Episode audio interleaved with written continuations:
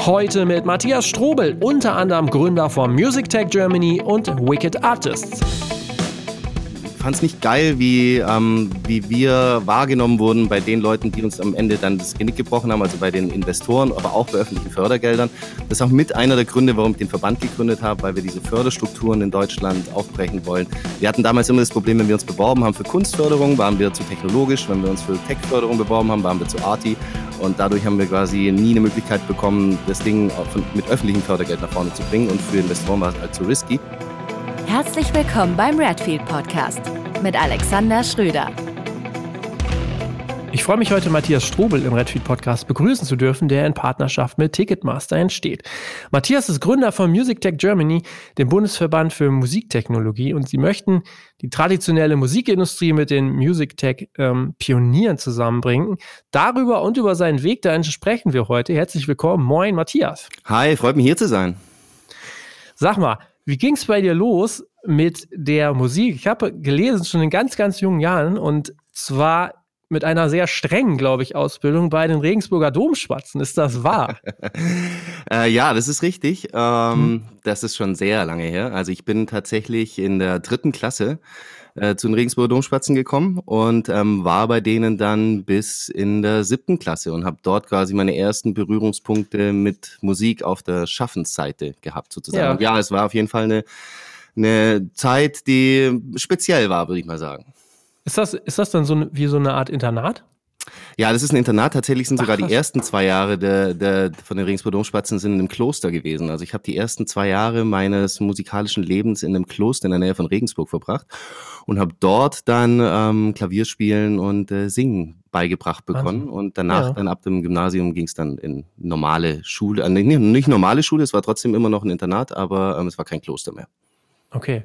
Ähm, musst du nicht antworten, wenn dir das zu privat ist, aber ist ja jetzt äh, durchaus sehr ungewöhnlich, dass die Eltern ähm, einen zu den Regensburger Domspatzen schicken. Hattest du so von deinem Elternhaus aus eine musikalische quasi äh, Vorbildung oder gab es da auch äh, so musikalischen Background?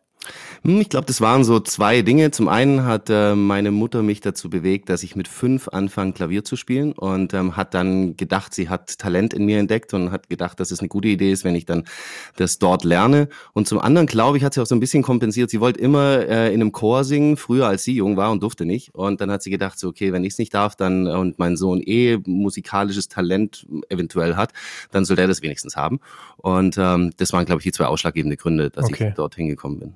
Ja, aber du hast ähm, in einem Podcast, glaube ich, gesagt, ähm, irgendwann war das Thema komplett durch für dich und du hast nie wieder Musik gemacht oder gesungen. Ja, da war auf jeden Fall, da war die, äh, sagen wir mal, die, die musikalische Erziehung oder generell die Erziehung in diesem Internat dran schuld.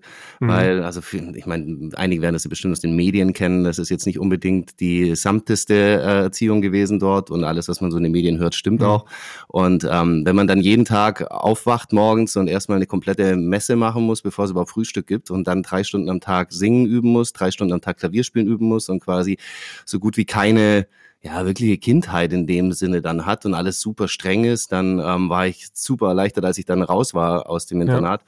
Und habe dann für mich beschlossen, ich äh, fasse kein Klavier mehr an und singe nicht mehr, was heute voll schade ist. Also wenn ich heute in Hotels oder Bars gehe, wo ein Flügel steht, denke ich mir so, Mann, wenn ich weitergespielt hätte, dann hätte ich jetzt irgendwie 35 Jahre Klavierspielen auf dem Kasten und könnte es wahrscheinlich auch ziemlich gut. Aber ja, das hat mir quasi die, dieses, äh, dieser, diese, ja, das Internat quasi genommen. Okay, ja, Wahnsinn. Wahnsinn. Ähm, dann mal so die andere Seite. Wie bist du denn mit diesem Thema Tech das erste Mal in Berührung gekommen? Wie hat dich das so in den Bann gezogen? Denn da scheinst du ja dann doch auch Leidenschaft, äh, mehr Leidenschaft für dauerhaft entwickelt zu haben. Ja, das Thema Musik ist gerne, also es ist jetzt nicht so, dass ich, äh, also ich bin ja bei der Musik geblieben. Ja. Das ist schon so der einzig rote Faden, glaube ich, in meinem ganzen Leben. Und ähm, das hatte, also ich habe 2012 meine ähm, Bachelorarbeit äh, hier an der HTW geschrieben. Ich habe Wirtschaftskommunikation studiert und habe die damals schon geschrieben über die Kommunikationsmöglichkeiten von unabhängigen Musikerinnen im digitalen Zeitalter am Beispiel von Drum and Bass. Und ähm, habe damals schon dann mich damit auseinandergesetzt, was ist denn digital überhaupt möglich, was können KünstlerInnen machen? Und ähm, da war dann schon der erste Berührungspunkt quasi mit Digitalität sozusagen oder mit Technik Ähm, hatte dann aber was ganz anderes vor nach meinem Studium und bin dann aber über eine Freundin zu ähm, drei Jungs gekommen, die ich damals nur so beiläufig kannte. Und die haben äh, an einer Technologie gearbeitet, mit der man Datenströme in Echtzeit in Musik umsetzen kann und haben das anhand von einer Motion Capturing Kamera der von der Kinect damals gemacht. Und die wollten es eigentlich erst als Kunstprojekt machen und haben dann aber gedacht, so es wäre doch mega, wenn quasi alle Menschen Musik machen könnten, wenn wir das quasi ein bisschen professionalisieren könnten und ein Business draus machen könnten. Und haben mich dann gefragt, ob ich dazukommen will und ob wir einen Startup draus gründen wollen. Und ähm, das war mein erster Berührungspunkt dann tatsächlich mit ähm, richtiger Musiktechnologie. Und seitdem bin ich in dem Kosmos äh, hängen geblieben. Okay, da können wir vielleicht gleich nochmal äh, weitersprechen. Vorher noch kurz, das hatte ich gesehen, du warst ähm, auch beim ZDF, ne? Ja ich, hab, ja, ich habe Handwerk gelernt, bevor ich studiert ja. habe, weil das äh, damals, oder ist generell eine gute Idee, und habe dort Kaufmann für audiovisuelle Medien gelernt. Ja, hab da quasi alle, ja, cool. Ja. Und habe quasi alles, alles, alle verschiedenen Abteilungen ja. beim ZDF durchgemacht und bin dann oh. hängen geblieben in der, ähm, in der Kinderredaktion, also fürs Kinderfernsehen. Das war ja. voll geil. Und dann war ich ein Jahr lang reisen in Neuseeland, kam zurück und musste dann in die Sendeleitung, weil meine Redaktion es nicht mehr gab. Und dort okay. ähm, hatte ich dann quasi einen Job, der ähm, zwar gut bezahlt war, aber der einfach nicht das war, was ich mein Leben lang machen wollte. Den ganzen Tag Fernsehen gucken und ähm, Dinge kontrollieren war jetzt nicht so geil. Und dann habe ich beschlossen, dass ich nochmal studieren gehe. Aber es war auf jeden Fall, ich will die Zeit ja. beim ZDF auch nicht missen. Hast du auch beim ZDF deine äh, äh Ausbildung? Nee, nee, nee, nee, nee. Ich war in einer Promo-Agentur. Ah, okay, alles klar. Ja, ja, in Düsseldorf, ja, ja, nee, nee.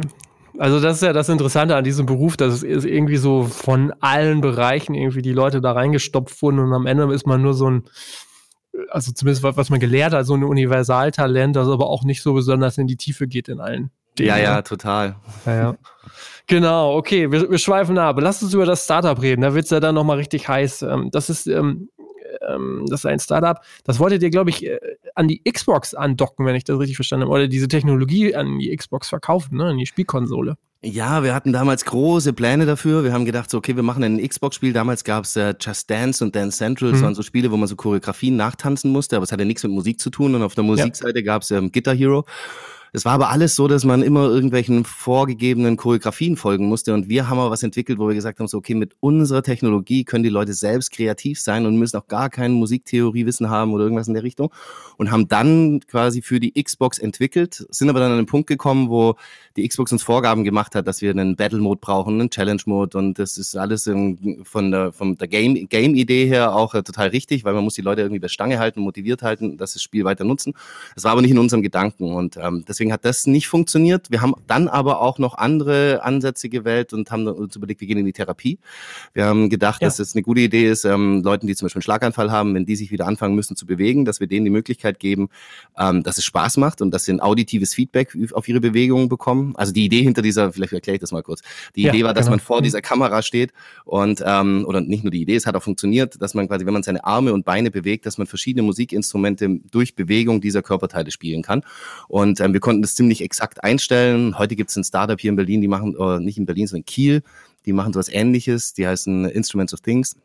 Mhm. Und ähm, wir sind dann in die Therapierichtung gegangen und haben dann auch dort erfahren, dass es sehr kompliziert ist, bis man das quasi richtig ähm, durchbekommt, weil man Evaluation machen muss, man braucht einen Partner und so weiter und so fort.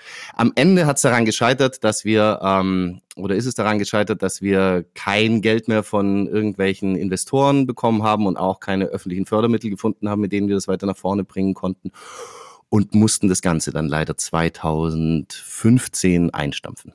Okay. Ja, irre Geschichte. Ich kann mir vorstellen, dass ihr da sehr viel Energie reingesteckt habt. Und wenn ich das richtig irgendwie wahrgenommen habe, ist es durchaus auch so, dass das jetzt ähm, so in der Fachwelt durchaus auch äh, eine gewisse Begeisterung, glaube ich, hervorgerufen hat. Also man war schon irgendwie, das wurde schon für gut befunden, ne? Ja, wir haben, also tatsächlich haben wir äh, alle möglichen Wettbewerbe gewonnen und Pitch-Sessions und wir hatten auch eine grandiose Zeit. Also es war schon eine Zeit, die ich auf gar keinen Fall missen möchte. Wir hatten äh, wir haben die Möglichkeit bekommen, damit Auftritte zu machen, überall auf der Welt. Wir waren bei, bei Günter Jauch im Fernsehen damit und es war alles Echt? mega, ja, es war mega ja. spannend. Es hat alles total viel Spaß gemacht, aber das ist eben die eine Sache, wenn man aus Leidenschaft so, so ein Business versucht aufzubauen und dann auf der anderen Seite, aber es hat mir einer bei so einer, bei so einer, bei der, ich glaube, bei der Meet and Pitch Competition, die wir dann am Ende dann trotzdem gewonnen haben, hat einer der Juroren gesagt, ihr haben, äh, habt eine Lösung und seid auf der Suche nach einem Problem, weil wir nicht wirklich ein Problem damit gelöst haben. Ja. Okay. Und was wir aber, und was ich heute immer noch glaube, ist, dass diese funktionale Musik und äh, generative Musik, die quasi ähm, sich selbst, äh, entweder die selbst entsteht oder die eben durch Sensor, da, Sensoren ähm, generiert wird, dass das schon was ist, was in der Zukunft mit Sicherheit eine Rolle spielen wird. Sei es jetzt im, im, im Biofeedback, äh, Neurowissenschaftsbereich oder im Sportbereich. Ich kann mir schon vorstellen, dass die Idee, die die Grundlage war, also diese ähm, generativen Soundscapes, die wir dafür gebaut haben, dass das schon was ist, was in der Zukunft ähm, in der Musikwelt eine Rolle spielen wird. Also ich, also ich würde es tatsächlich gerne mal ausprobieren, aber ich äh, stelle es mir total cool vor. Also für ganz viele Bereiche. Also auch Kinderbereich zum Beispiel, kann ich mir ja. super gut vorstellen. Wir haben ein Projekt hier in Kreuzberg gemacht, ein Integrationsprojekt, wo wir quasi zwölf Kinder äh, zusammengebracht haben, die wirklich äh, sehr verhaltensauffällig waren und überhaupt keinen Bock auf gar nichts hatten und die sich auch untereinander nicht wirklich leiden konnten. Und äh, mit denen haben wir ein zweiwöchiges Projekt gemacht, wo ähm, wir die Kinder erst einzeln und dann zusammen haben tanzen lassen, weil man auch zu zweit vor der Kamera tanzen konnte. Und es war ähm, total abgefahren. Also erstens mal hatten die mega viel Spaß und zweitens ähm, hat das Ganze auch die, die Gruppe zusammengebracht und ähm, ja, es, äh, es funktioniert tatsächlich Wahnsinn. oder hat funktioniert von Fünfjährigen bis 70-Jährigen. Wir hatten alle davor stehen, alle hatten Spaß. Es ist schon, schon geil, aber Spaß ist halt leider nicht alles. Kann nicht nur Spaß sein. Genau. Das Gegenteil davon ist wahrscheinlich irgendwie so eine gehörige Portion Frust. Also das kann ich mir halt vorstellen, wenn du sagst jetzt, naja, wir mussten es irgendwie dann einstellen, es ging nicht mehr weiter. Ähm, wie bist du persönlich damit umgegangen? Ich kann mir nicht vorstellen, dass du dann rausgehst und sagst, okay, hier abschließen, weiter geht's. Ich kann mir vorstellen, dass man dann auch erstmal in so ein Loch fällt. Tatsächlich war das in meinem Fall, was äh, die Umstände waren da tatsächlich ein bisschen speziell. Also erst in mein hm. Loch bin ich nicht wirklich gefallen, das war schon enttäuschend, aber es war eher so, dass ich ein bisschen ich hatte so eine gewisse, nicht Wut, aber ich fand es nicht geil, wie, ähm, wie wir wahrgenommen wurden bei den Leuten, mhm. die uns am Ende dann das Genick gebrochen haben, also bei den Investoren, aber auch bei öffentlichen Fördergeldern. Das ist auch mit einer der Gründe, warum ich den Verband gegründet habe, weil wir diese Förderstrukturen in Deutschland aufbrechen wollen. Wir hatten damals immer das Problem, wenn wir uns beworben haben für Kunstförderung, waren wir zu technologisch, wenn wir uns für mhm. Tech-Förderung beworben haben, waren wir zu Arti und dadurch haben wir quasi nie eine Möglichkeit bekommen, das Ding von, mit öffentlichem Fördergeld nach vorne zu bringen und für Investoren war es allzu risky. Ich habe aber damals tatsächlich dann ähm, relativ schnell abschließen können damit, weil ich damals ganz anderes gemacht habe. Ich habe dann, ähm, ich wohne hier im Friedrichshain und äh, habe dann eine Organisation gegründet, die Friedrichshain hilft heißt. Das war zu der Zeit, als die Flüchtlingssituation war.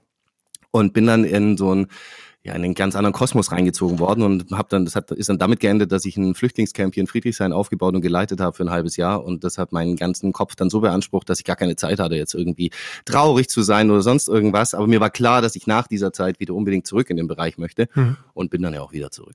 Ja, aber Wahnsinn, ne? Das einfach mal so, du sagst das jetzt mal so in vier, fünf Sätzen, aber das ist ja schon erstaunlich. Das war, glaube ich, 2015, also wirklich in diesem äh, ja, zu dieser Zeit, als ja der berühmte Satz, äh, wir schaffen das viel, ne, also wo wirklich gerade richtig äh, äh, viele Flüchtlinge kamen. Also, was hat dich dazu bewogen, das dann wirklich auch zu machen? Also, ich, das ist ja jetzt nichts Einfaches. Ja, ich bin generell, habe ich so eine Einstellung zum Leben, dass man erstmal immer wieder versuchen sollte, aus seiner eigenen Komfortzone rauszugehen. Und zweitens denke ich, dass das ist, geht ein bisschen verloren in dieser ganzen Startup- und Businesswelt, dass ähm, eigentlich hat jeder Zeit, so ein bisschen Zeitbudget von seinem Alltag zu nehmen und was Soziales zu machen. Und wenn es nur eine Stunde oder zwei ist jede Woche, wenn das jeder Bürger in Deutschland oder jede Bürgerin in Deutschland machen würde, dann wird die Welt wahrscheinlich anders aussehen. Und ich hatte einfach sehr viel Zeit zu der Zeit.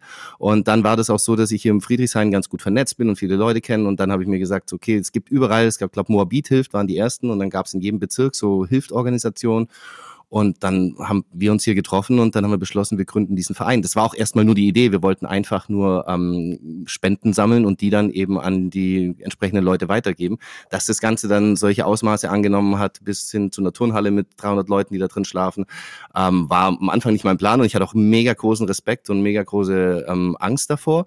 Aber ähm, am Ende des Tages musste da alles so schnell gehen, dass ich gar keine Zeit hatte, irgendwie mich umzuentscheiden oder andere, andere Dinge irgendwie in meinem Kopf stattgefunden haben, dass ich dann einfach gemacht habe. Und am Ende des Tages bin ich über die Erfahrung heute sehr glücklich. Ja, das kann ich mir gut vorstellen. Ich kann mir aber auch vorstellen, dass das sehr fordernd war oder du zumindest, der dann auch, kein, keine Ahnung, enorm viel zum Beispiel über Management vielleicht auch gelernt hast, einfach weil ähm, da kommen halt Menschen in größter Not aus unterschiedlichsten Kulturkreisen, vielleicht auch unterschiedlichen religiösen äh, Backgrounds so auf einen Haufen dann, wie du schon sagst, in eine Turnhalle äh, oder dann auch nochmal in andere Bereiche und du musst das managen. Also was hat dich das so gelehrt? Ja, es war auf jeden Fall definitiv die, ähm, die größte Managementaufgabe in meinem Leben und es war auch von dem, was ich dort alles äh, unter einen Hut bringen musste. Es war ja alles erstmal völlig neu für mich zum Großteil und dann waren es, wie du sagst, eben unglaublich unterschiedliche Menschen, sowohl auf der Seite der Bewohnerinnen in der Turnhalle als auch von den Leuten, die freiwillig geholfen haben mhm. und von den Leuten, die quasi der Träger von dieser Halle waren und da muss man mit Behörden reden und für mich war das äh, eine unglaubliche Aufgabe. Ich habe auch ähm, zu, also sehr wenig geschlafen in der Zeit. Ich finde es so ein bisschen, ich hätte eigentlich, es sind auch unfassbare Dinge passiert, die an die ich mich nicht mehr alle erinnere weil es alles so schnell ging. Ich hätte damals eigentlich Tagebuch oder sowas schreiben sollen, ja. weil es tatsächlich eine intensive Zeit war.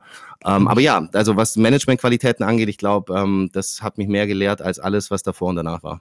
Ja, Wahnsinn. Mhm. Boah, krass, kann ich mir, also enorm, Hut ab. Wie ging's, wie ging's danach weiter für dich? Du hast gesagt, dir war schon klar, dass du wieder zurückgehst in diese ganze äh, Music Tech Geschichte. Was äh, war da denn der neue Einstieg sozusagen für dich? Ähm, ich habe mit äh, Nagual Sounds, also mit dem Startup, das ich damals ja. hatte, ähm, haben wir wieder an, an einem Event teilgenommen, das Music Tech Fest heißt. Das hat in, ähm, in London stattgefunden, schon mal in Berlin 2013, in Paris.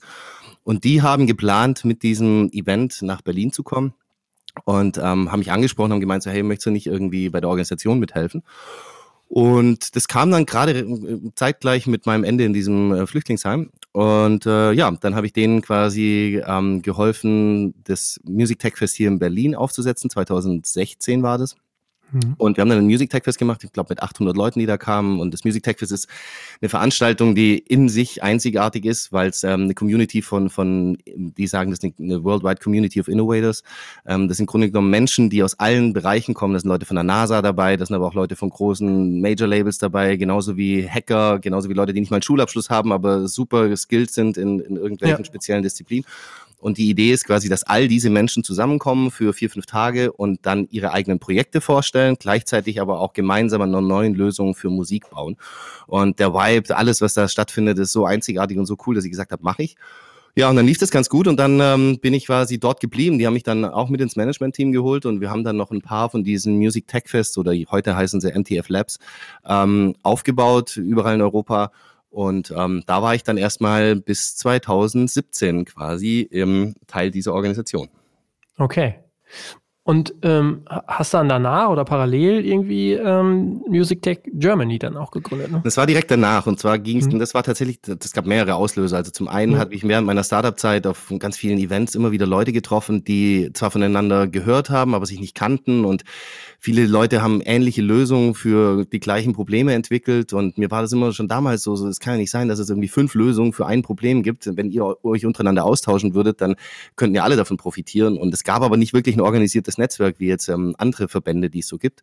Das war der eine Grund. Das andere waren die Fördermittel, die aufgebrochen werden müssen, auch heute noch. Das war ein Thema.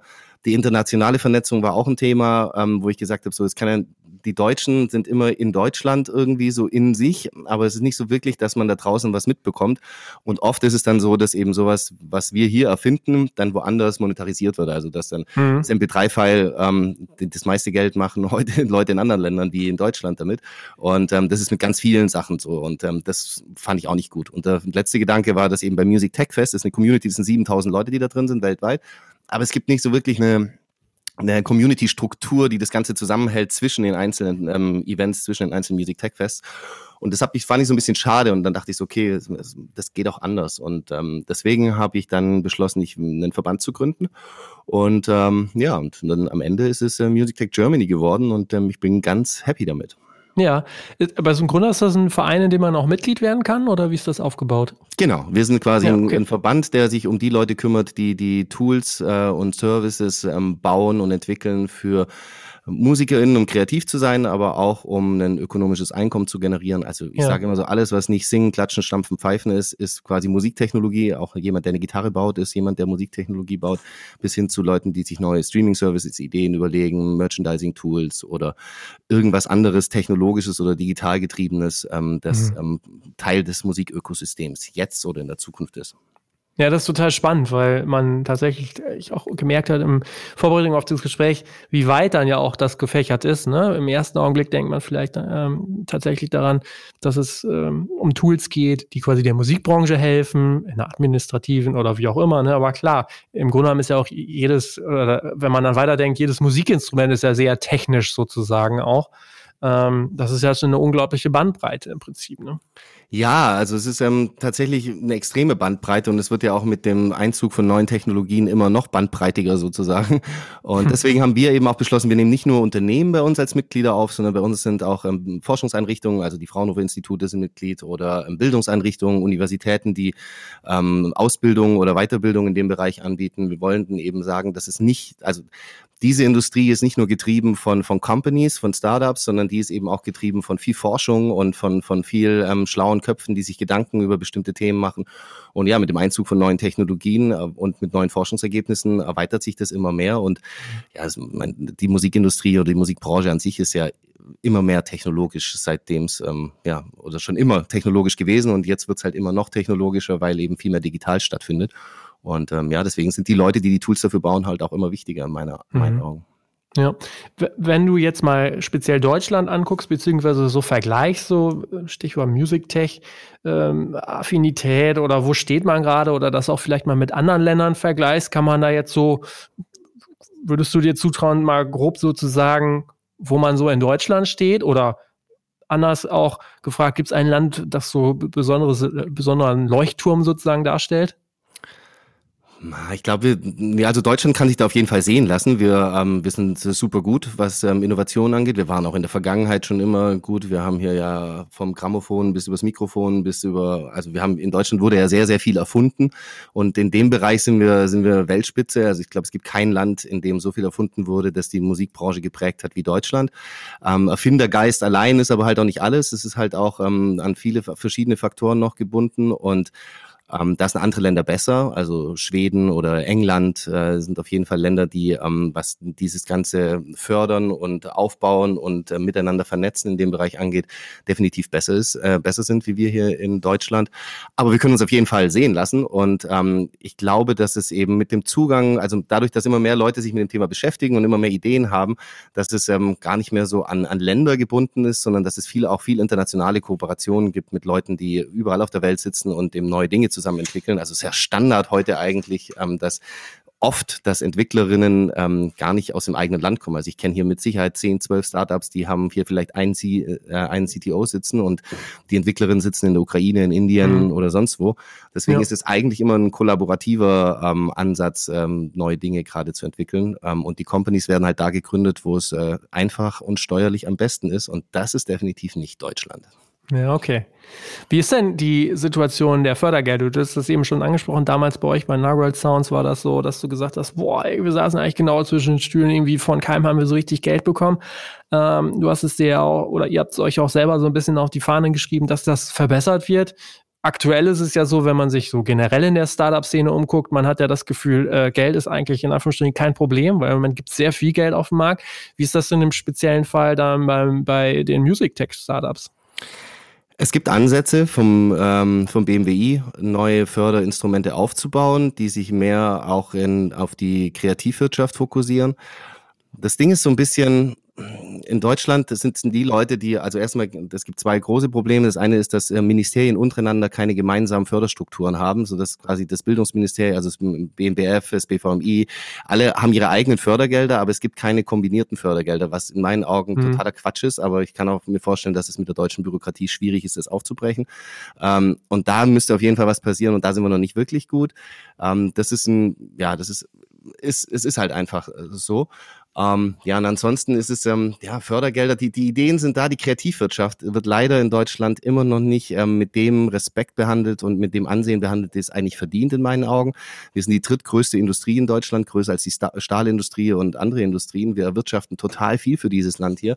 Und ähm, trotzdem ist es was, das die, was es, wenn es dann den großen Topf an Fördergeldern gibt, der aufgeteilt wird zwischen allen Industrien, ähm, ist ja die Kreativwirtschaft jetzt nicht unbedingt die, die am meisten bekommt oder wo man sich am meisten Gedanken drüber macht, was es für Förderstrukturen Strukturen geben könnte, sondern es wird halt immer noch in die gleichen Töpfe Geld gepumpt.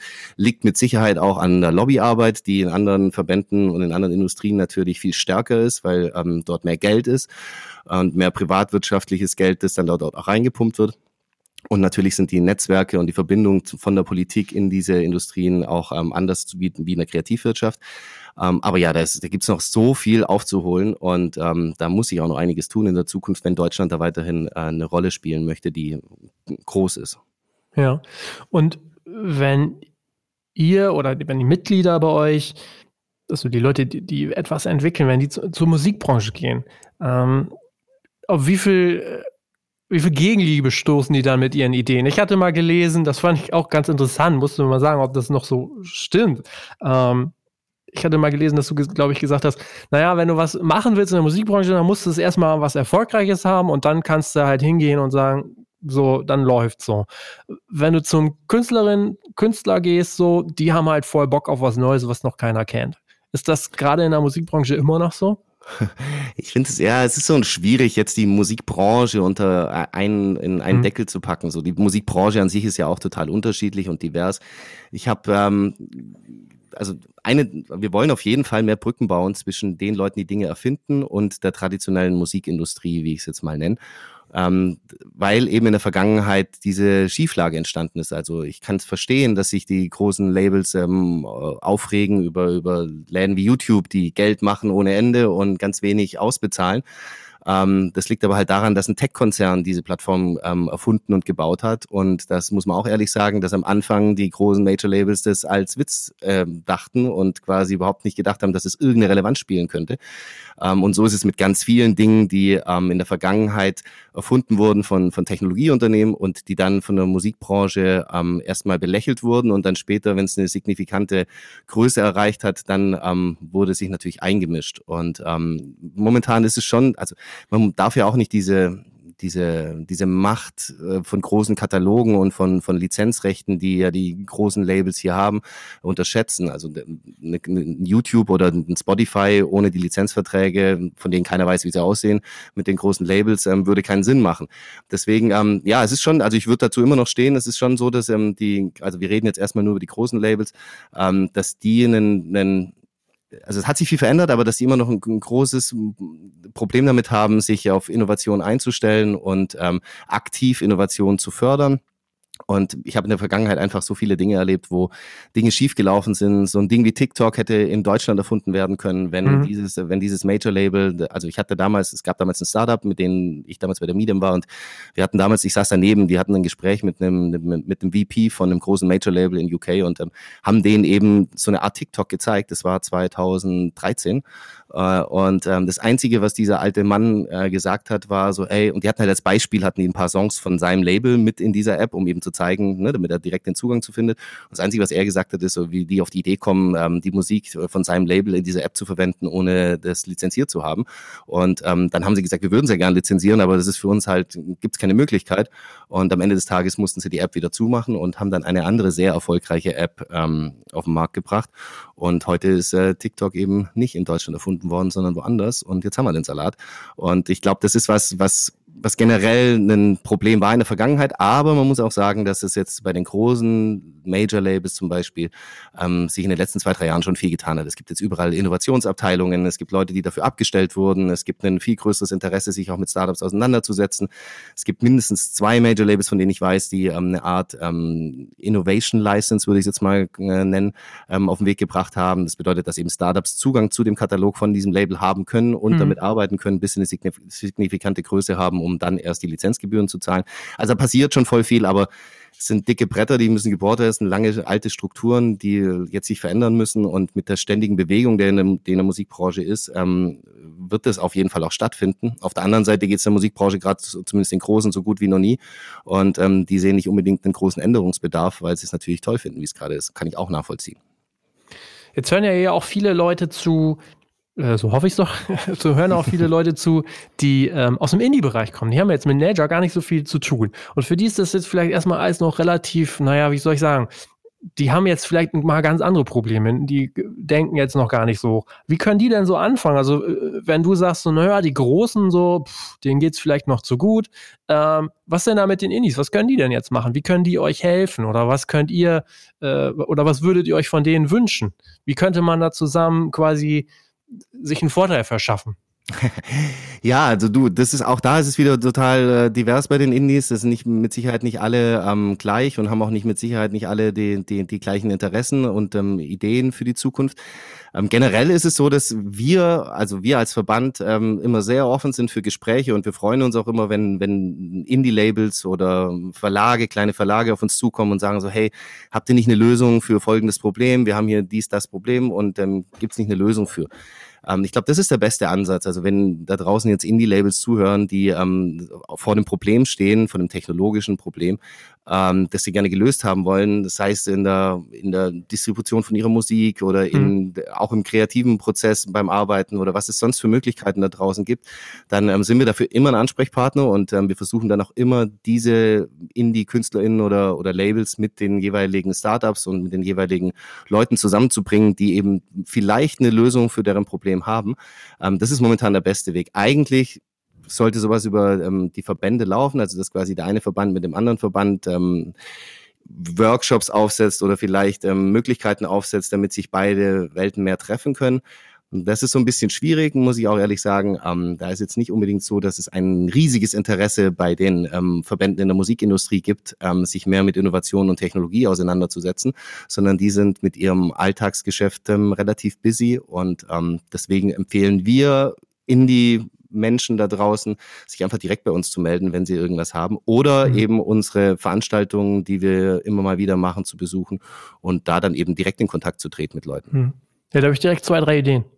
Sag mal, sag mal. Nein, das ist ja wirklich so. Also wenn ich das höre, was du mit deinem oder was ihr mit eurem Startup gemacht habt, das ist natürlich ne, jetzt so ich meine, wir sind ja auch ein Indie-Label so. Ne? Mhm. Und ich kann das durchaus nachvollziehen, dass man natürlich, dass der Alltag ist schon sehr voll, aber gleichzeitig versuchen wir auch immer wieder nach vorne zu gehen und zu denken, wie, wie, wie kann einem sowas helfen? Ne? So jetzt mal ganz provokant gefragt, so, wie, muss, wie, wie mühsam ist denn die Arbeit in der Musikbranche aktuell, wenn man zum Beispiel jetzt so ganz simple Tools hat, wie so ein MPN, und die schicken dir 2021 ein Newsletter raus, wo drin steht, Herzlichen Glückwunsch, wir können jetzt MP3s bemustern. ja, aber die Frage ist, wo liegt da das Problem? Also wer, wer, genau. wer, wer, wer ist, wer, an welcher Schnittstelle ist da, ist dieses Problem aufgetreten? Ja, das ist eine gute Frage, ne? Aber das ist halt so, wie gesagt, also das ist jetzt alles vielleicht so ein bisschen low-hanging fruits, keine Ahnung. Aber auch da, ne, Thema Bemusterung. Ich kenne halt sehr viele Labels, wir nutzen es ja auch, ähm, wenn es darum äh, geht, so Alben zu bemustern oder Songs zu bemustern. Man nutzt Howlix, ich weiß nicht, ob du das kennst, so, ne? So ein Bemusterungstool aus den USA, weil es eigentlich gar keine andere richtige Alternative gibt. So, also tatsächlich ist es so eins der also wir haben damals auch viel geguckt. Ich kenne, wie gesagt, ich kenne viele, die das auch nutzen. Ist total simpel, aber es gibt halt nichts in Europa so richtig. Und wie gesagt, MPN ist für uns irgendwie äh, schwer zu äh, durchblicken, wie das genau so äh, funktioniert. Es ist relativ teuer. Und das ist so simpel. Und da denkt man sich so, Wahnsinn, dass das einfach keiner äh, in Europa baut, sowas. Ja, das ist ja gut, ja, es kann halt nicht alles überall gebaut werden, das ist äh, mhm. richtig, aber ähm, ja, also da gibt's natürlich Möglichkeiten, sich selber dran zu setzen und zu sagen, so, okay, wir, wir, wir bauen das jetzt einfach selbst und wir suchen uns äh, die Entwickler dazu. Das habe ich tatsächlich bei so ein paar Startups schon erlebt, dass sie gesagt mhm. haben, so, wir haben hier ein Problem, wir bauen das einfach jetzt selber und ähm, suchen uns Entwickler und bringen das einfach auf den Weg. Ähm, ich glaube, das ist ein Weg, das zu machen und äh, das andere ist eben vielleicht tatsächlich diese, das ist vielleicht tatsächlich eine gute Idee. Vielleicht sollten wir mal so Formate aufsetzen, in denen wir Leute wie dich einladen oder andere Leute da draußen und quasi diesen, vielleicht so einen Reverse-Pitch machen, dass wir sagen, so, okay, wir bringen bringen Leute aus der Musikbranche und wir setzen ins Publikum lauter Leute aus der Music Tech Branche und lauter Entwicklerinnen und Leute, die offen sind, solche Startups auf den Weg zu bringen. Und wir lassen uns quasi von den Leuten aus der Musikbranche mal die Probleme nennen, vor denen sie heute noch stehen. Und ähm, dann findet sich vielleicht jemand, der das lösen kann. Also ich, ich mache ja auch noch in Berlin diese Berlin Music Tech Meetups, die mache ich alle zwei Monate, unregelmäßig gerade. Und das ist immer ganz geil. Wir haben da so eine Wall of Opportunities und nennen wir das. Das ist ein riesen Blatt Papier, wo die Leute während der Veranstaltung, während dem Meetup Sachen draufschreiben können. Und ähm, da kann jeder draufschreiben, wenn er einen Job sucht oder wenn er irgendwelche besonderen Skills hat, die er anbietet. Oder andere Leute können eben auch Sachen draufschreiben, wenn sie irgendwelche Probleme haben, wo sie Lösungen suchen.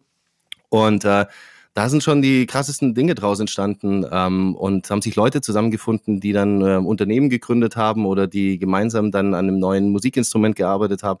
Ähm, die Bereitschaft, sich cool, ja. diesem Problem äh, entgegenzustellen und zu sagen, wir wollen eine Lösung für, für bauen, die ist auf jeden Fall da in der, in der Szene hier. Und ähm, das ist vielleicht eine gute Idee, das mal auf dem Weg zu machen. Das nehme ich mal mit. Ja, super cool. Also da hätte ich, wie gesagt, gleich zwei, drei Ideen. Ähm, weil gerade so als Label, auch da, wie gesagt, ich weiß nicht, ob das jetzt so ein großer Business Case ist, aber es ist Wahnsinn, wie viel A, wie viel Metadaten man hat. Und äh, der eigentliche Wahnsinn ist, wo man die überall quasi äh, aufs Neue hochladen muss, ne? Dass das ja. quasi nicht zentralisiert verteilt werden kann, zum Beispiel. Also solche das Dinge. Ist, das ist ein Problem, das äh, auch keiner lösen kann, der dann da im Publikum vielleicht sitzen würde. Das ja. ist ein Musikbranchenproblem, das mhm. ja auch schon so alt ist wie die Musikbranche.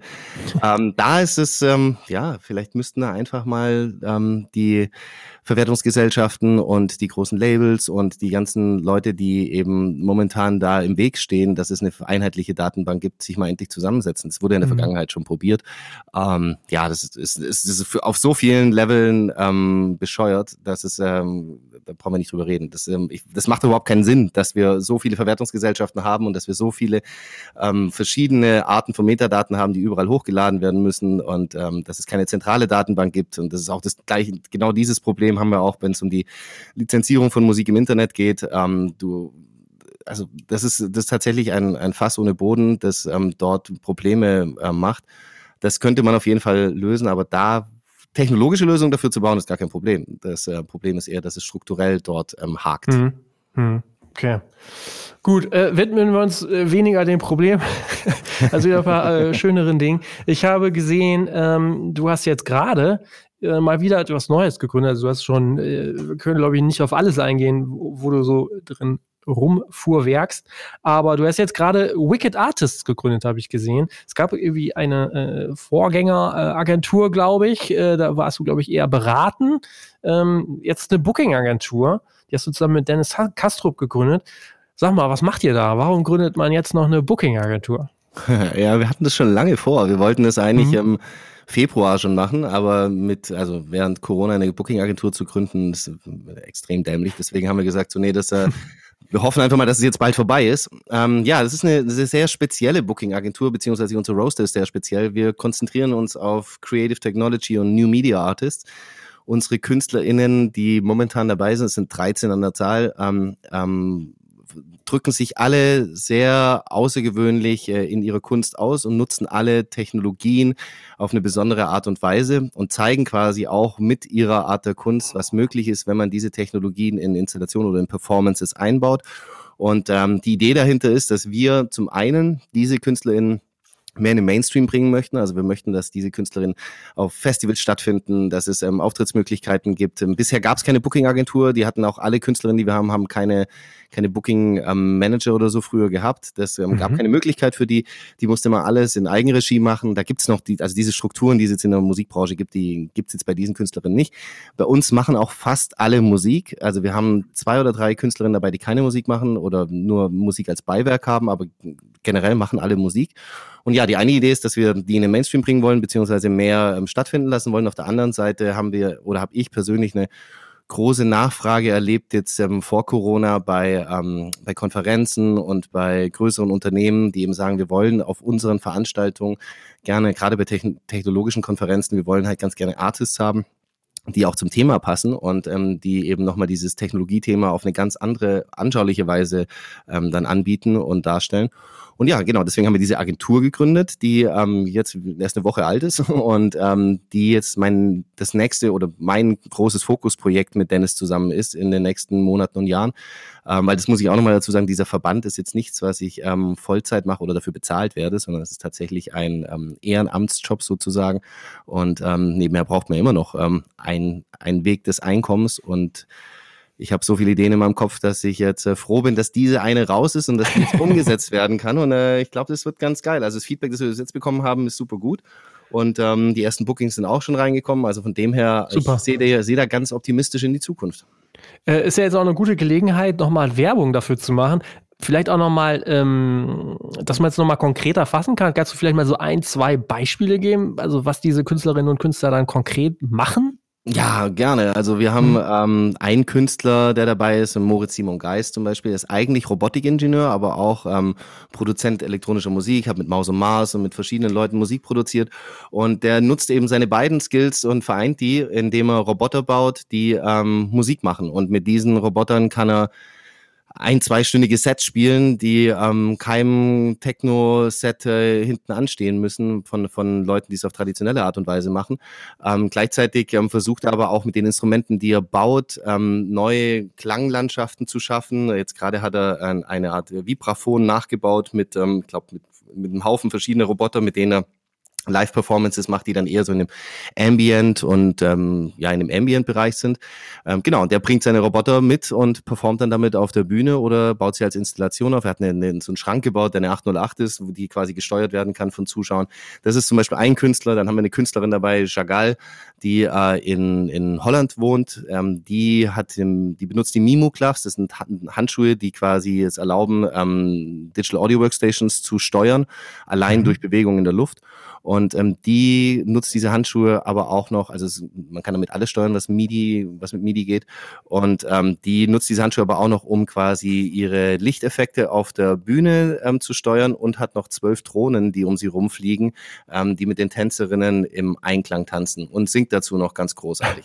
Das ist ähm, total irre, das würde ich mir tatsächlich mal gerne angucken. Ja, das, das ist aber äh, anscheinend auch nicht mehr so ganz so weit entfernt von dem, was ihr da vor ein paar Jahren gemacht habt, ne? Richtig, deswegen habe mhm. ich, glaube ich, auch so einen Zugang zu dieser, zu dieser ja. verrückten, weirden Welt ähm, von diesen ja. ähm, ähm, ErfinderInnen da draußen, die sich ähm, mit Technologie beschäftigen. Ich finde es einfach unglaublich spannend, ähm, wenn Menschen sich was aneignen, was eigentlich nicht für den Zweck entwickelt wurde und dann daraus ja. was Kreatives schaffen. Und da haben wir eine ganze Bandbreite. Wir haben eine Jazz-Drummerin, die sich einen, 3D, einen Dress 3D geprintet hat, wo sie quasi Jazz auf ihren Sensoren spielen kann, die sie in das Dress eingebaut hat. Wir haben einen, der hat ein Lego-Roboter-Orchester gebaut. Wir haben ähm, ganz viele verschiedene Menschen, die alle was ganz Außergewöhnliches machen. Und ich finde das erstmal spektakulär. Zweitens klingt es meistens auch wirklich richtig gut. Und drittens, glaube ich, ist es ähm, auch eine, eine, eine Möglichkeit für, gerade für Artists da draußen, die ähm, eben sagen so, hey, ich bin jetzt eigentlich an dem Punkt in meinem, in meinem künstlerischen Ausdrucksvermögen angekommen. Ähm, ich würde mal gerne gucken, was gibt's denn so Neues? Und mit denen, da kann man sich erstmal angucken, was geht. Und zweitens kann man mit denen sich auch unterhalten und ähm, kann eben von denen dann auch Tipps bekommen, was man sonst noch so machen kann. Und ich glaube, umso reichhaltiger die Möglichkeiten sind, sich kreativ auszudrücken, umso reichhaltiger wird auch die Musiklandschaft da draußen, auf der Performance-Seite, aber auch auf der musikalischen Seite an sich. Hm. Ja, Hammer. Klingt total krass. Also ähm, kann mir schon vorstellen, dass diese Künstlerinnen und Künstler es total schwer haben, in den Mainstream zu kommen. Von dem her kann ich das total nachvollziehen, dass du sagst, ey, da, dem wollen wir jetzt mehr Sichtbarkeit geben. Äh, wobei ich halt glaub, glaube, sobald die halt irgendwo stehen, sind die ja komplett total sichtbar. ja, ja, das stimmt. Ja. Man muss sie nur erstmal irgendwo hinstellen können, das stimmt. Ja. Aber ja, also es ist nicht einfach, aber wir sehen ja, ja auch, also ich glaube, auch da ist es wieder so ein Ding, ähm, ich weiß nicht, ob das so ein, das ist ein Kulturding wahrscheinlich. Ähm, wenn man nach Südkorea guckt oder nach Japan guckt, wo man so, so visuelle Popstars wie Hitsune Miko hat, die dort ähm, mhm. Stadien füllen kann.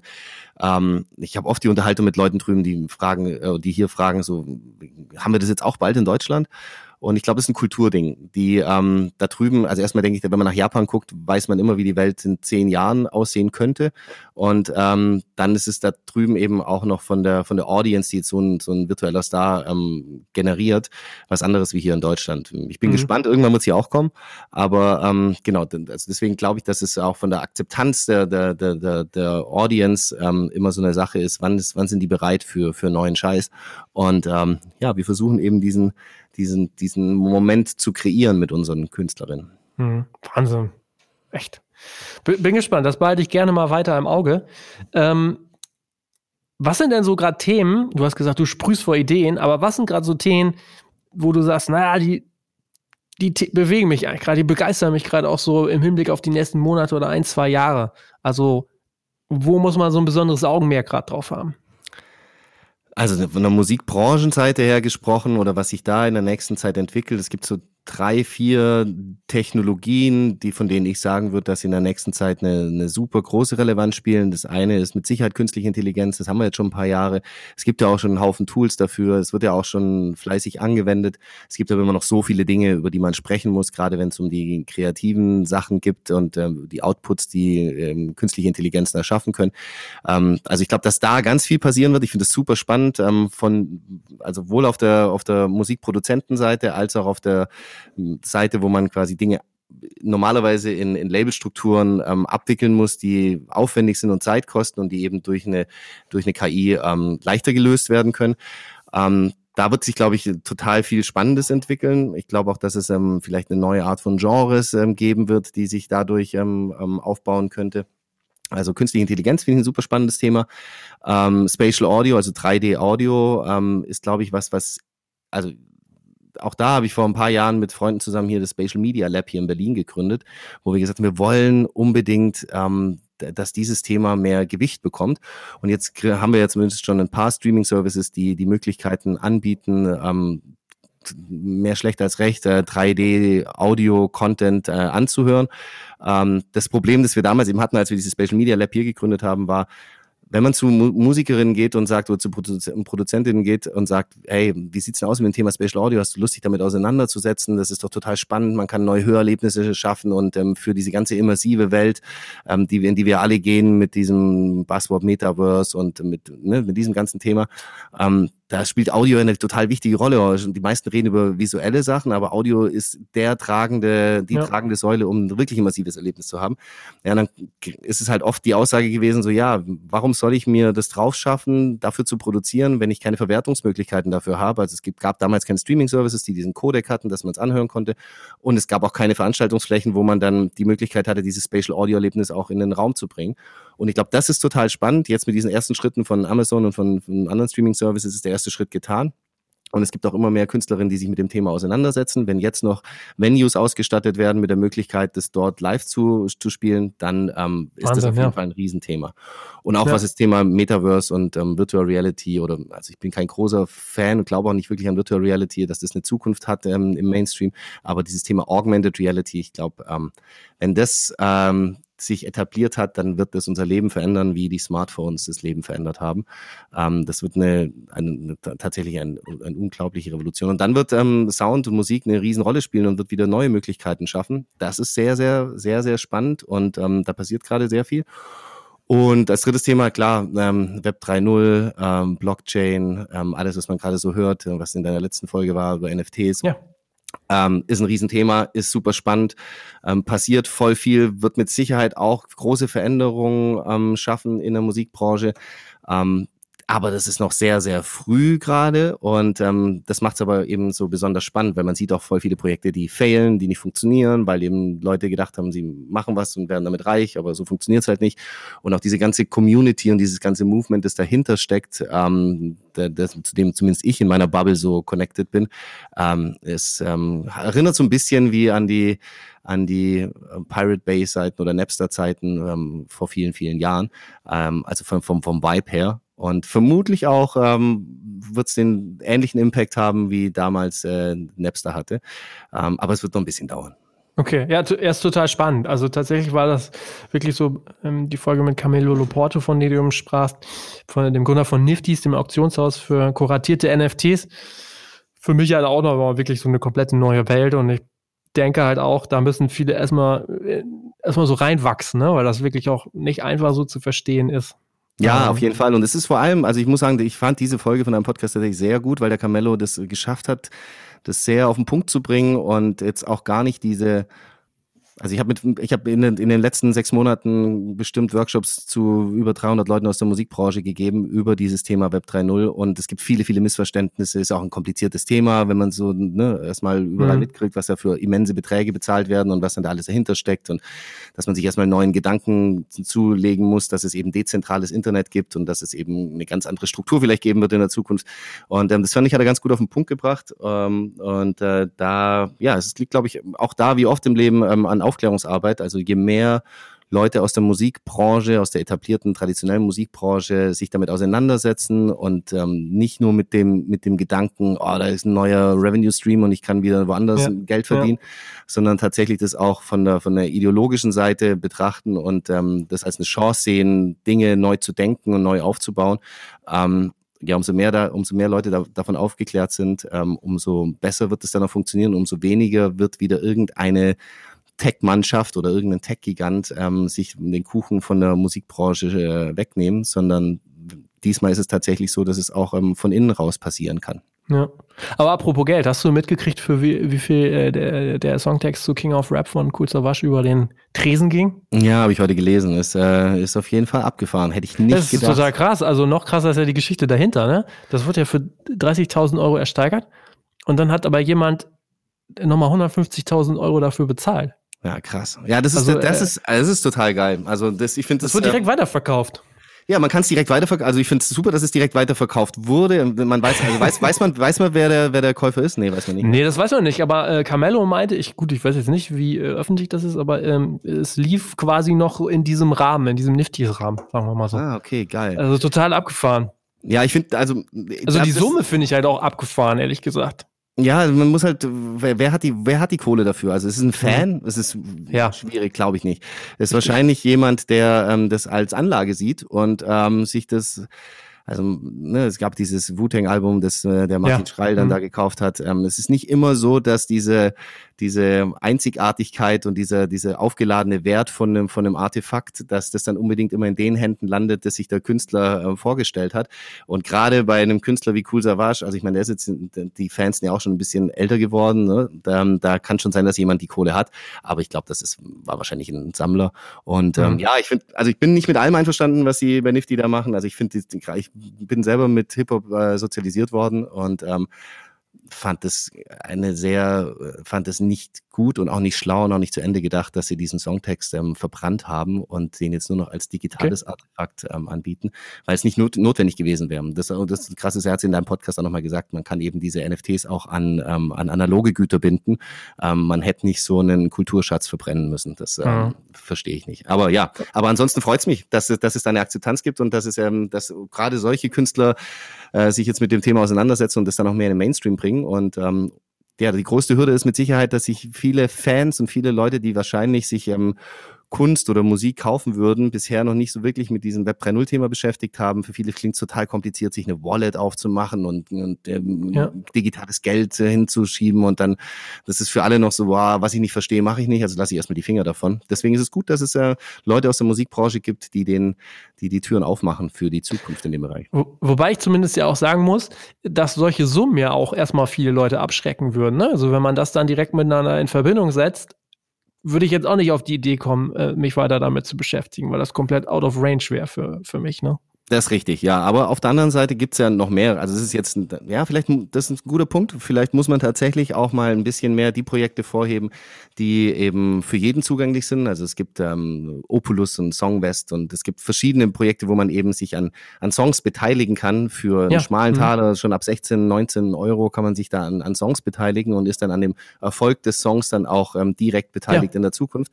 Diese Projekte müsste man vielleicht ein bisschen äh, mehr in den Fokus stellen, um dann eben auch junge Leute zu motivieren, sich damit zu beschäftigen. Da hast du vollkommen recht. Also klar, 150.000 Euro, da denkt sich dann jeder so, okay, brauche ich mir gar nicht mehr die nächsten Auktionen angucken, weil ähm, ich bin wahrscheinlich eh keiner, der damit bieten kann. Aber ja. wahrscheinlich, oder das hat er auch gesagt, äh, will Nifty ja auch diese Zielgruppe erstmal ansprechen und ähm, haben wir vielleicht in der Zukunft auch nochmal andere, andere Pläne.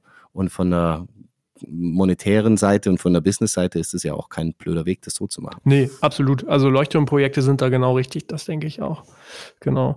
Ähm, jetzt hast du hier und da schon mal wieder äh, auch von anderen Firmen erzählt. Gibt es gerade aktuell Startups, Firmen aus dem Music-Tech-Bereich in Deutschland vor allen Dingen, wo du sagst so, wow, da geht es gerade gut ab, die machen richtig gute Arbeit, von denen wird man noch viel hören? Ah, es ist schwierig für mich als Verband, äh, da ja. äh, Leute rauszupicken, auch von die hier, die hier so in Deutschland sind.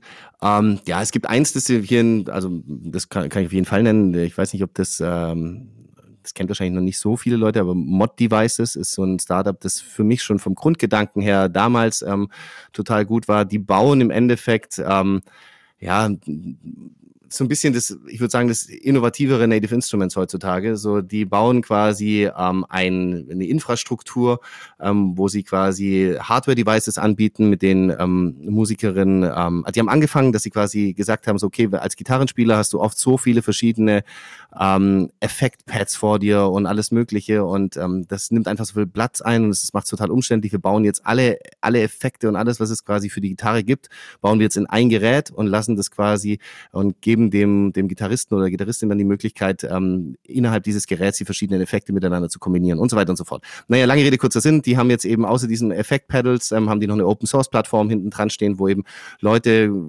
neue Effekte und neue Dinge programmieren können und dann umsonst in dieses, in dieses Endgerät geladen werden können. Sie haben äh, ein Gerät gebaut, das für DJs ähm, ähm, zugänglich ist, um quasi äh, das während ihrer Live-Sets zu benutzen. Also das ist auf jeden Fall, Motivice ist auf jeden Fall ein Startup, das ich ähm, super finde hier in Deutschland. Ähm, dann, was, weil wir es von Spatial Audio hatten, ähm, Holoblot ist mit Sicherheit ein Startup ähm, hier in Deutschland, das aus Deutschland kommt, das noch große Wellen machen wird.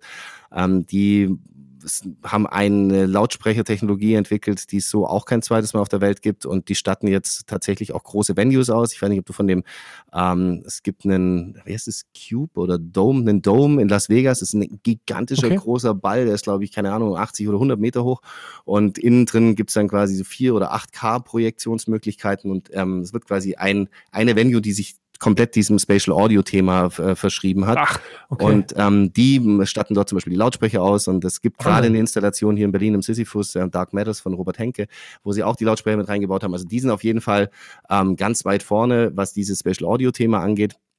Und dann, ähm, du, es ist schwieriger. Also es gibt, ähm, wir haben schon große Leuchttürme hier, die alles so, so Hidden Champions sind. Also Uhe, Urs Heckmann ähm, ist ein Plugin-Produzent, der ähm, für so ziemlich alle Produktionen von Hans Zimmer die Plugins gemacht hat. Äh, mega erfolgreich, alles High-End. Die gibt schon voll lange. Ähm, die werden auch weiterhin gut sein und ihren Weg machen und erfolgreich bleiben. Bitwig ist mit Sicherheit eine Firma, die ähm, neben Ableton in der Zukunft eine große Rolle bei den DAW spielen wird. Ähm, ja, also es gibt, es gibt viele, ich würde, würde wahrscheinlich jetzt nicht gerecht werden, irgendjemandem, wenn ich jetzt äh, ja. also anfange aufzuzählen, weil es gibt einfach so viele Startups in Deutschland, die sich im Musikbereich beschäftigen und ähm, die für die komplette Wertschöpfungskette, also von der Kreationsproduktionsseite bis hinten raus, ähm, neue Abrechnungsmodelle, Ideen, ja. ähm, sich quasi Dinge überlegen. Ähm, da, ja, also da gibt's an jeder Stelle Leute, die man nennen könnte. Ja, Wahnsinn, das ist schön zu hören, weil tatsächlich äh, auch für mich ist immer schwierig ist, das zu greifen. Ne? Gibt's die, wo gibt's die, wie viel gibt's? Aber das ist ja erstmal ein positives und sehr schönes Zeichen. Äh, mhm. Finde ich gut. Ja, also es ist vor allem, es gibt auch immer mehr so Institutionen in Deutschland, die sich jetzt dem Thema verschrieben haben, das zu fördern. Also es gibt verschiedene Accelerator-Programme, wo eben ähm, Startups ja. hingehen können. Es gibt tatsächlich auf regionaler Ebene bessere Förderprogramme, wo man eben sagt, man möchte diese Startups fördern und ähm, der quasi als, als Region oder als Bundesland ähm, dafür sorgen, dass das Startup in der Region bleibt und dort quasi einen Mehrwert schafft. Ähm, da passiert gerade voll viel und auch die ganzen ähm, auf, auf, auf, wie soll man sagen, auf ja, auf regionaler Regierungsebene, die Leute, die dann dort in den jeweiligen Positionen sitzen, ähm, werden auch immer diverser und jünger und ähm, haben auch immer einen größeren Zugang dazu und ähm, setzen eben auch darauf, dass sie eben damit in Verbindung gebracht werden wollen, dass in ihrem Bundesland äh, neue Startups sind. Und ähm, ja, ja passiert eigentlich. Richtig. Ja. Normalerweise frage ich ja auch äh, oft meine Gäste, ähm, woher sie so ihren Input ziehen. Ich glaube, bei dir kann man gut sagen, naja, das sieht man ja. Ähm, du hast einen ganz tollen Newsletter, der erscheint wöchentlich. Der ist quasi kuratiert von dir, dem Music Tech Reminder. Also da äh, findet man ja schon, glaube ich, äh, die Links und Themen, die dich so beschäftigen und wo du die herholst. Ähm, kann ich tatsächlich nur empfehlen, ähm, den zu äh, abonnieren, jedem, der hier zuhört. Ähm, das sind wahrscheinlich so im Großen und Ganzen die, die Informationsquellen, wo du so seinen Input sammelst oder kannst du irgendwie, weiß nicht, Bücher empfehlen oder äh, irgendwelche anderen Dinge, wo man sich noch mit beschäftigen kann? Mm, also Newsletter gibt es äh, tatsächlich, ich bringe diesen Music Tech Rewinder jeden Freitag raus und das ist schon eine große, ähm, also weil ich eben viele Artikel lese und weil ich eben auch in vielen verschiedenen Netzwerken drin bin und dann eben auch viele Artikel zugespielt bekomme oder mir, mir über den Weg kommen. Ähm, das ist schon das, wo, das hält mich am Laufenden und wo ich quasi immer wieder mich selbst versichern kann, was passiert gerade in der Musikbranche, nicht nur hier in Deutschland, sondern weltweit. Und ähm, generell ist ein Newsletter für mich das äh, Mittel der Wahl, ähm, um um auf dem Laufenden zu bleiben. Und ich, ähm, ich ähm, akkumuliere das quasi in einem Newsletter jeden Freitag, wo ich die besten Sachen rauspicke, die, von denen ich denke, dass sie am relevantesten sind. Ähm, aber ja, ich lese viel. Ich ähm, beschäftige mich viel mit oder setz, bin viel in Verbindung mit Leuten, die Musikkonferenzen machen. Ich kuratiere Musikkonferenzen neben, äh, neben ein paar anderen Sachen noch, wo ich dann sowieso automatisch mich immer damit auseinandersetzen muss, was, was ist jetzt gerade ein Thema, das dort reinpasst. Ähm, dann natürlich mit den Startups, die auf uns zukommen, mit denen wir reden, das hält mich auch relativ frisch. Und dann bin ich oder sind wir als Verband auch relativ gut vernetzt zu anderen ähm, Music Tech Organisationen, Verbänden oder losen Netzwerken in anderen Ländern und äh, sind da auch in regem Austausch. Und deswegen kriegt man schon immer so mit, was was passiert gerade in welchem Land, was ist dort am, am, am wichtigsten. Ähm, und da, ja, das ist, also ich kann jetzt keine Bücher empfehlen. Ich glaube, Bücher sind auch so ein Medium, das zu statisch ist für, für dieses Thema Innovation und Musiktechnologie. Ähm, tatsächlich ist es, es gibt so ein paar Newsletter, Water and Music von Cherry Who ist super, mhm. The ja, Music X super. Future von Bas Grassmeyer ist super. Also es gibt so ein paar Newsletter, die ich jedem empfehlen würde zu ähm, abonnieren, wenn sie sich mit dem Thema mehr beschäftigen wollen. Ähm, aber ja, ähm, und, ich, und was ich auch großartig finde, weil wir es nochmal von den Unternehmen hatten, die nicht nur in Deutschland sind, ist es ja trotzdem so, dass fast jedes Unternehmen oder viele Unternehmen jetzt eine Dependance in Deutschland aufgemacht haben. Zumindest merkt man das hier in Berlin. Und ähm, das ist ja auch schon mal ein gutes Zeichen zu wissen, dass ähm, selbst wenn die Startups woanders gegründet wurden oder die Unternehmen, dass sie dann äh, Deutschland als wichtigen Markt sehen und sagen, wir kommen hierher und ähm, wollen eben hier auch ähm, was bewegen. Hm. Okay. Ey, super cool. Ähm, ich bedanke mich für die vielen Einblicke. Da war jede Menge wieder drin. Er hat mir nochmal so ein bisschen den Horizont geöffnet. Ähm, ich wünsche dir, ich wünsche euch so auch als Verband und den ganzen Mitgliedern alles Gute. Danke dir. Und, äh, war schön mich für deine Zeit. Ja, war schön hier zu sein. Vielen Dank. Mach's gut. Ciao. Bis dann. Ciao, ciao. Ja, spannend, was der Matthias da alles erzählt. Ähm, wenn euch Themen einfallen, gerade aus diesem Bereich Music Tech und so weiter, dann sagt gerne mal Bescheid. Ähm, wir schauen uns das gerne mal an, auch gerade im Hinblick darauf, ähm, ob man neue Leute dazu mal in den Redfield Podcast einlädt. Ich bedanke mich bei euch fürs Hören. Nächste Woche, Sonntag, 9 Uhr, geht es natürlich weiter. Ich bedanke mich auch bei Ticketmaster und Antelope Audio für die Unterstützung. Ich wünsche euch noch ein paar schöne Tage. Macht's gut. Ciao, ciao.